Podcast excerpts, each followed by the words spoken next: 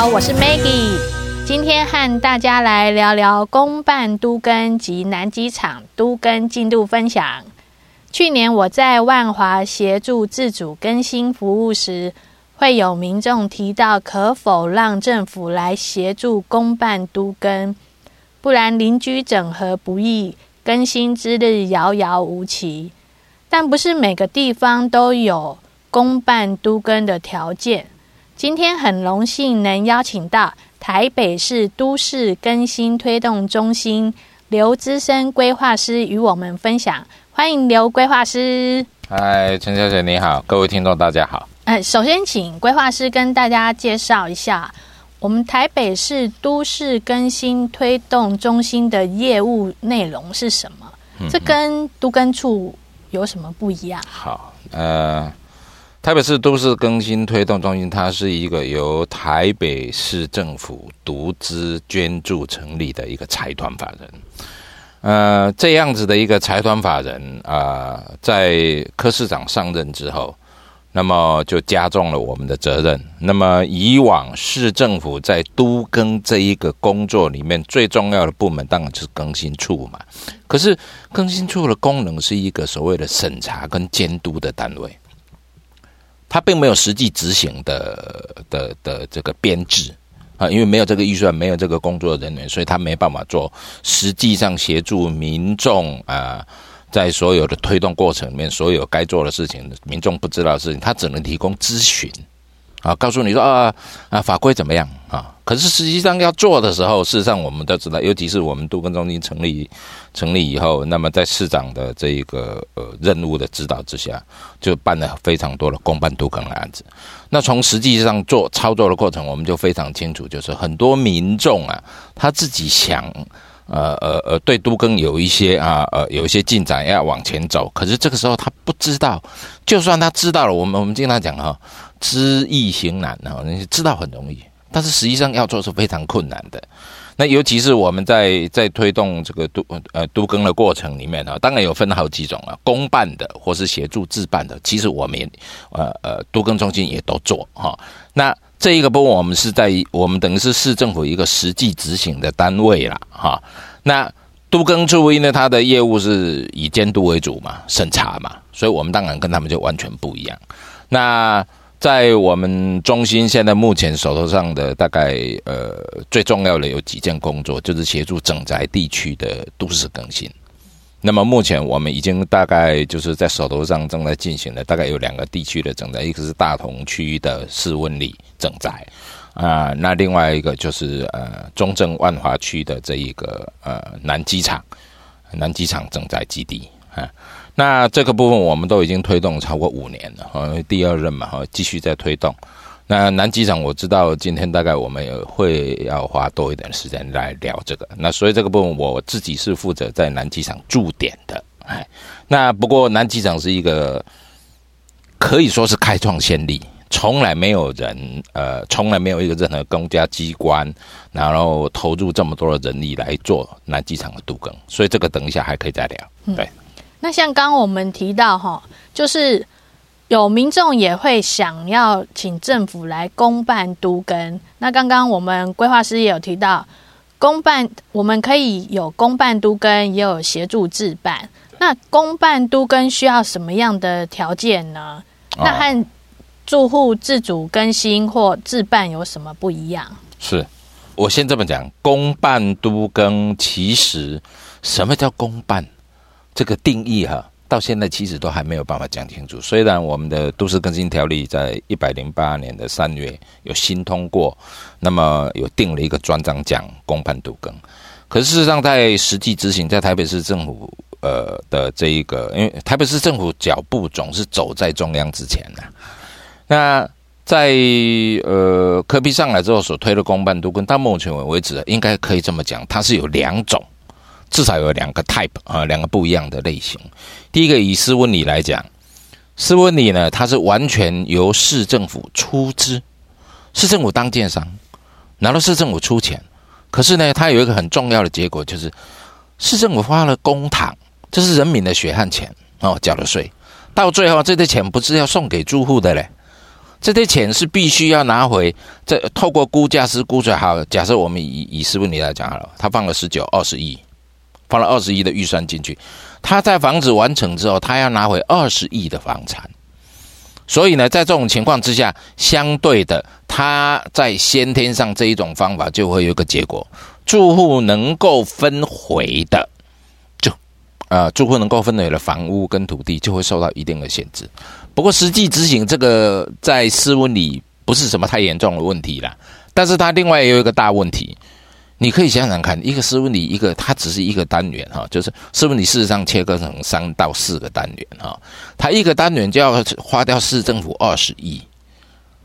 请问全台北市市政府要花多少钱、多少时间才能把该都更的整才做完？所以呢，这一项这个我们可以这么讲啊，科比上来之后呢，呃，公办都更其实是一个在实验阶段的过程。那么在斯文里的这个阶段里面，它的成果也虽然比较快，那也比较可以立即看得到。可是它就就这一个政策的持久性来讲啊，其实会受到很多压力。我为什么市政府要把这么大笔的钱，然后丢丢在这个所谓的呃只有这一群人身上？其实呃有有很多批评就认为说，这样子的政策其实可能不是很公平。好，那我们在南机场推的又是另外一个模式，这个模式是这个样子，就是。呃，因为我们知道，在以往的都更里面呢，其实最困难的哈，不是资金如何取得，啊，最困难的是如何让所有的住户民众能够理解都更过程里面，呃，自己能够得，自己能够要负担的是什么，然后呢，彼此能够同心协力，最重要一句话是互相信任，然后把都更这条路走完。那么。在以往建商的手法里面，就是他，我就跟你谈判，我跟你签约签了完了之后呢，好，那我们就按照这样的契约从头走到尾。可是呢，大部分的民众，我想这个这里面最呃呃这种模式哈，这种建商模式在以往最被诟病的是说，因为民众呢，呃不是这一方面的专业，有关建筑的成本呐、啊，都更所应该要花的这个时间呐、啊，或者是说人力啦，他们不一定了解。那么建商其实我自己也在建商公司待过。建商其实有很多建商，他们很想把把这个呃建立好的口碑，他们也愿意很真诚的跟住户沟通。可是呢，基于有一些不好的印象的情况之下，很多住户就是认为说，我跟建商之间就是在谈判，我能够要的越多，就表示我才能够真的得利。那建商愿意一下子放出来这样的条件，它背后呢一定隐藏更多利，所以彼此在这样的猜忌之中，而且我们发觉。住户之间呢，因为彼此之间没有办法沟通，或是不愿意沟通，或是平常啊，大家在都住在都市里面，这个邻居关系本来就不是非常密切。那么，所以呢，在在攸关大家共同利益这件事呢，反而大家不知道怎么去沟通。所以呢，我们在南机场建立了一个模式，就是一个完全不一样的模式，就是市政府愿意花最多的精神跟人力，还有金钱，就是在做。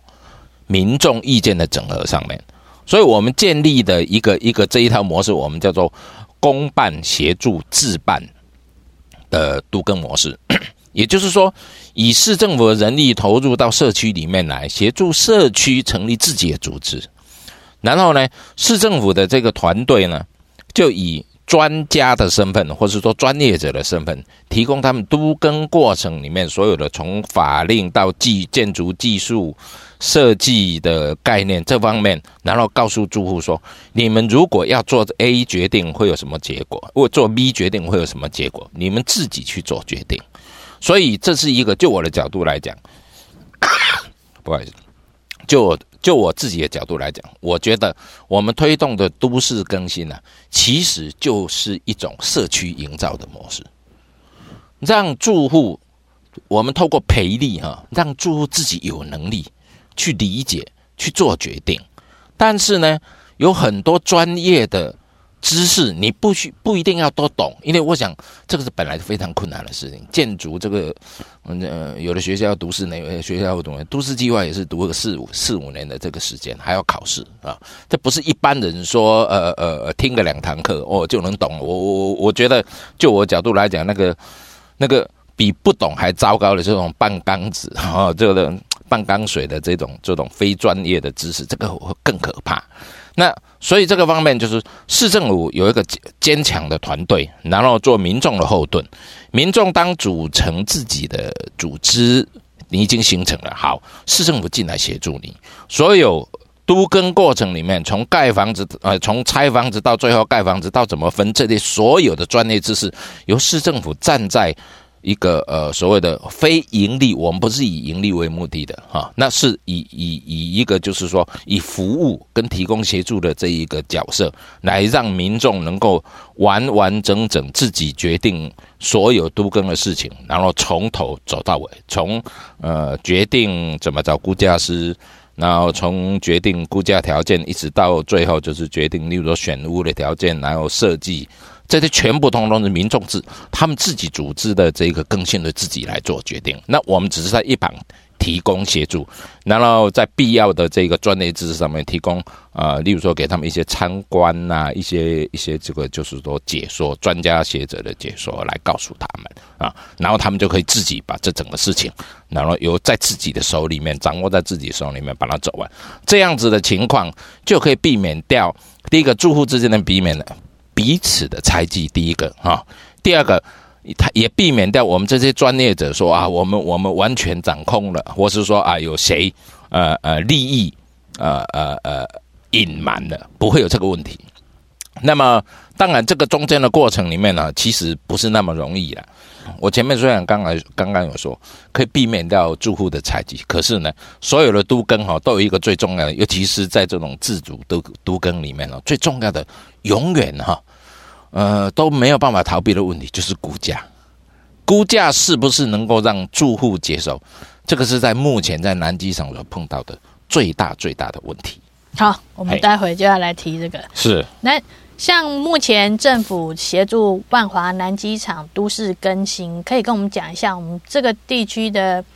一些基本资料，像它的基地范围啊、户数面积的一些基本概况。好，南机场的这一个都市更新的这一块基地里面，包含的只是南机场所有的正在里面的其中一小块哈。那当然，它也是最早的一块，它称为南机场一期。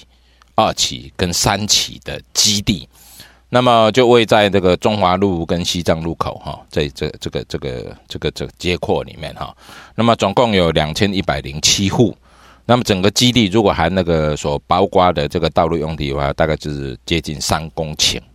好，接近呃三公顷的这个面积。那么按照市政府所拟定的都市更新计划，这样子的一个三公顷的基地，没有分成七个单元。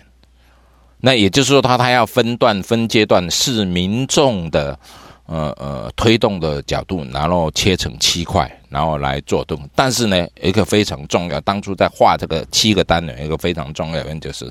每一个单元都一定在三千平方公尺以上。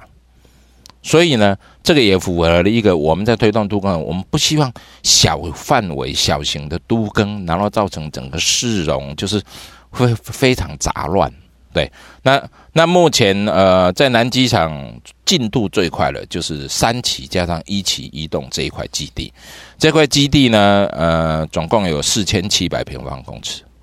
它正好位在呃西藏路跟中华路口的这一个东南侧，临近中医国小啊。那么总共的住户有三百四十三户，哎，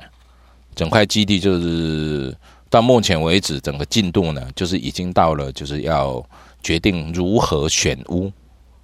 哎，如何选屋的阶段。只要选屋的阶段能够完成，啊，那么事业计划就可以送件。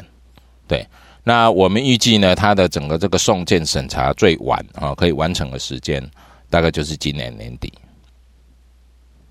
审查完的时间？对，因为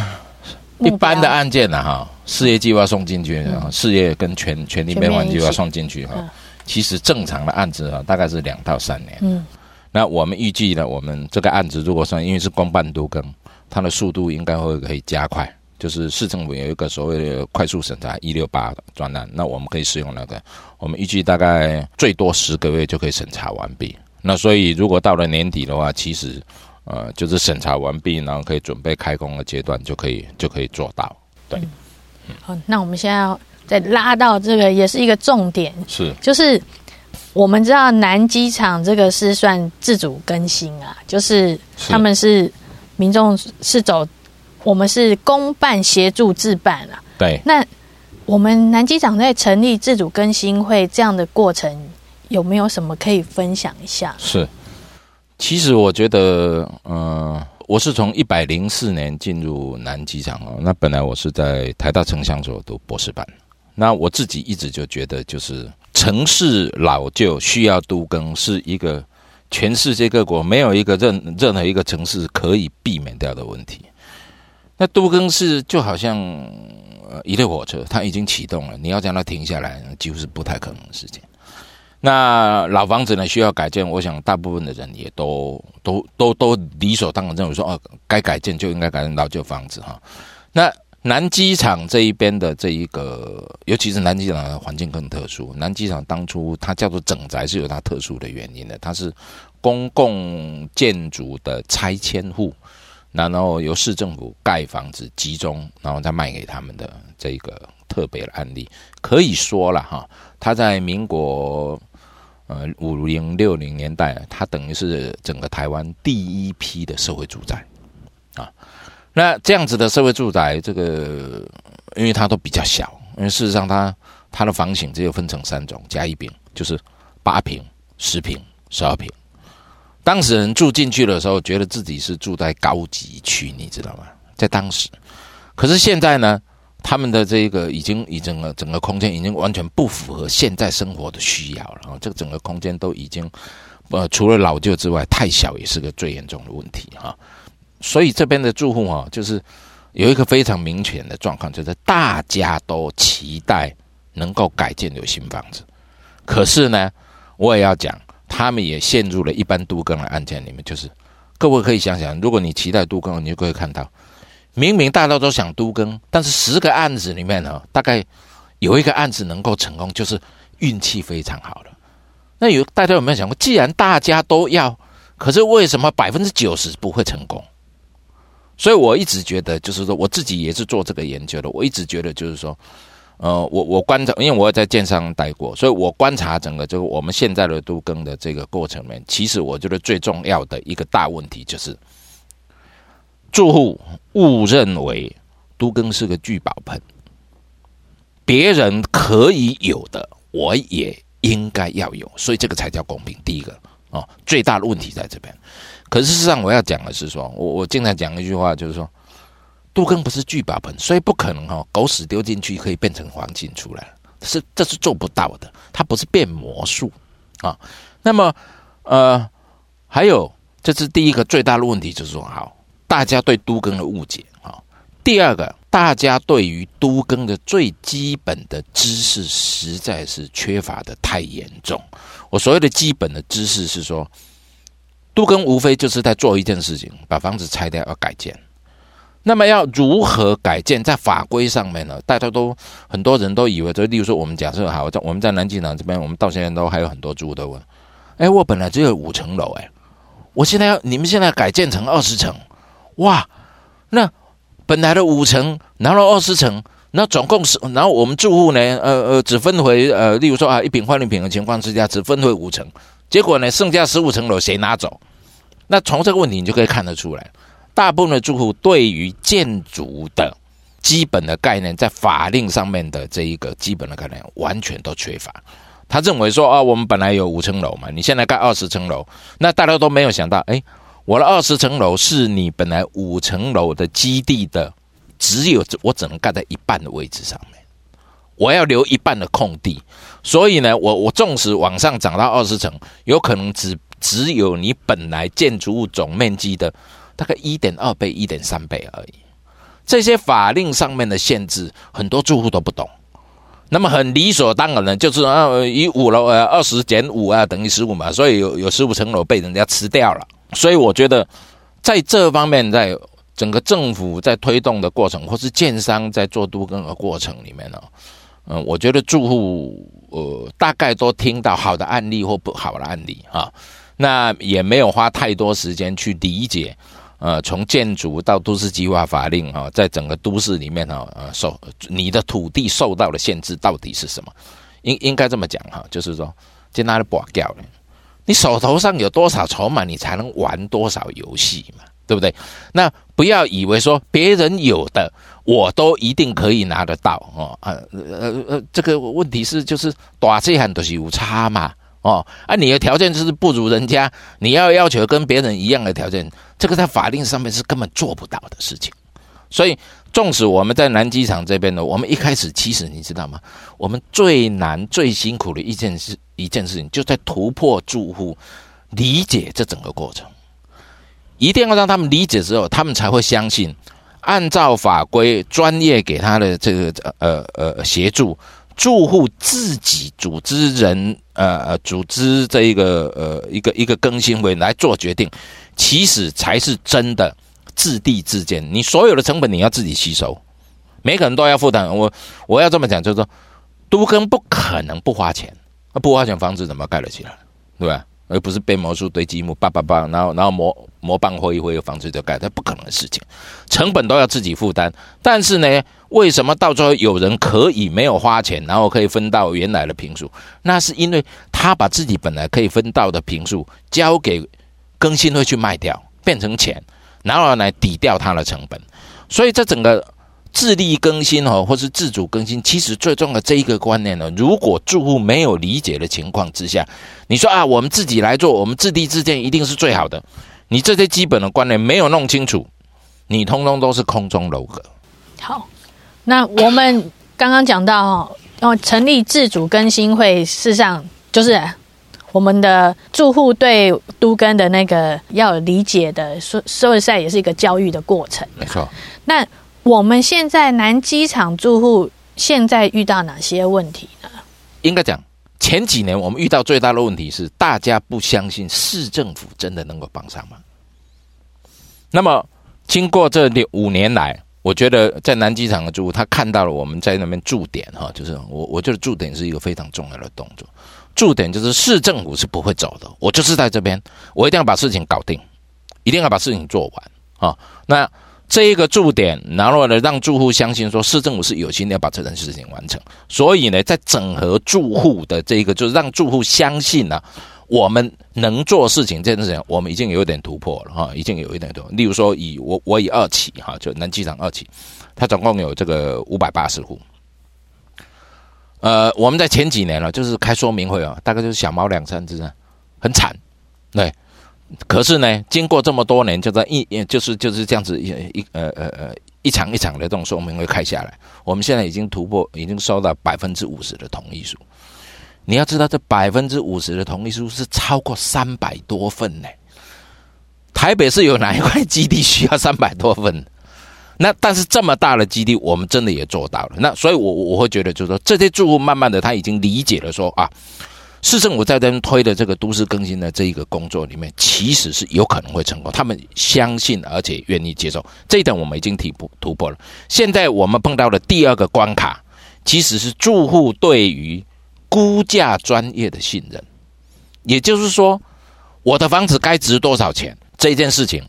大家仍然站在自己的角度上面去看自己的房子，或者是依自己所接受到的讯息。呃呃，认为我的房子啊，我的房子应该值两千万，估价师说只有一千三百万，这个一定有问题。可是事实上，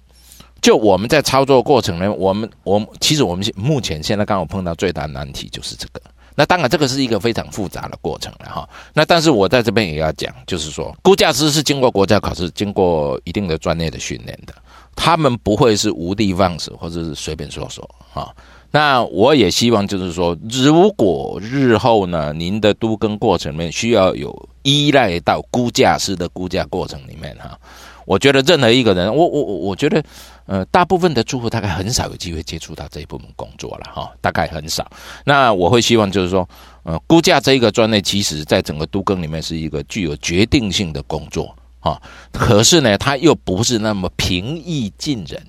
它不容易了解。啊，那如果住户在接触到估价师过程里面呢，其实应该要站在一个就是说他是专业，哦，不要一下子就否认，然后一下子站在说，我在这边我最清楚我这里的房价。可是事实上，你最清楚的房价可能不是真实的房价，可能是有市场的哄抬，可能有都更的预期。好，我们现在在南机场碰到的就是这样子啊。例如说两年前哈，我们在那边推都更，很多很多住户哦，那我房子卖的就就就比邻近的高啊。所以呢，他就认为说，那我房子就，例如说，好，我本来呃临近的卖五百万，我现在可以卖到七百万，所以我认为我的房子值七百五十万是，但是呢，那个是加上都更的预期利益。如果你把都更的预期利益也认为，就是说我在都更过程里面啊，我的房子所以就应该值七百五十万，这个就会发造成误会，而且这个是错的，因为它不是正常价格。好，它不是，它是一个预期利益。那不，我我讲个最简单的，当这一块，当市政府说我放弃了，它还能维持七百五十万吗？好，但是这些过程啊，现在要让住户理解是一个，不是两三句话能够讲清楚的哈。那所以现在我们在整个南机场碰到的这样子一个最大问题就是这个，就是估价，估价。而且呢，我可以这么讲。几乎所有的都更啊，我以前是做律师，嗯，几乎所有的都更到最后打了官司，全部都在打估价的官司，都是为了这个，哎，真的也逃不了这一关，对。那现在估价的话，因因为政府有修订法令嘛，现在我们是推举几家呢？是三家，那么呃，更新会可以自己选一家。那另外两家是由这一个相关的工会，然后推荐估价师名单，用公开抽签的方式来决定另外两家，所以他也应该都是公平的，不会说，呃，某某人跟某一家比较熟，那我就去找他，不是，那整个过程都不是这样子啊，它是一个就是说呃公开，然后呢是一个公平的过程，然后选择选择出来三家估价师，那这三家估价师，我我可以这么讲。估价师做了估价报告了，很多住户都还认为哇，你的估太低了，那应该给我改高一点。拜托，估价师的专业，他报告书都写出了，你还要叫他改？那你把人家的专业当什么？就是呃，你你出钱是老大吗？哦啊，所以我我我说我房价应该调高，所以就应该调高吗？这个我我可以怎么讲，估价报告一出来，除非进了审议委员会，不然他不可能改。所以现在三家三家大家还是有得讨论的。是啊，但是 但是我觉得三家里面要选择到最后有一个有一个最后的结果出来，过程不难。呃，我可以这么讲，它的过程完全都已经法制化。呃，在公平的基础上面，我想这个根本就不用等，不用怀疑，它是一个公平的机制过程产生出来的。三家里面会有一家出来，然后作为最后的估价结果。这个过程都是按照法律规定来的，这个都不会有问题。有问题的是。住户相不相信？住户接不接受？这个都跟问题哈，是可以很多可以谈的哈。是。那我们今天呢，最后呢，请刘规划师跟我们推荐一下，有什么样的书籍可以我们自己增加自己的那个都市更新跟自主或自主更新的知识。好，这个很抱歉了，我得说，现在整个市面上没有一本书在谈这件事。但是呢，我们都更中心呢，大家可以就是上 YouTube 去打都更的人。那我们现在制作了都更的人，大概制作有三十几集、四十集，都在讲这个。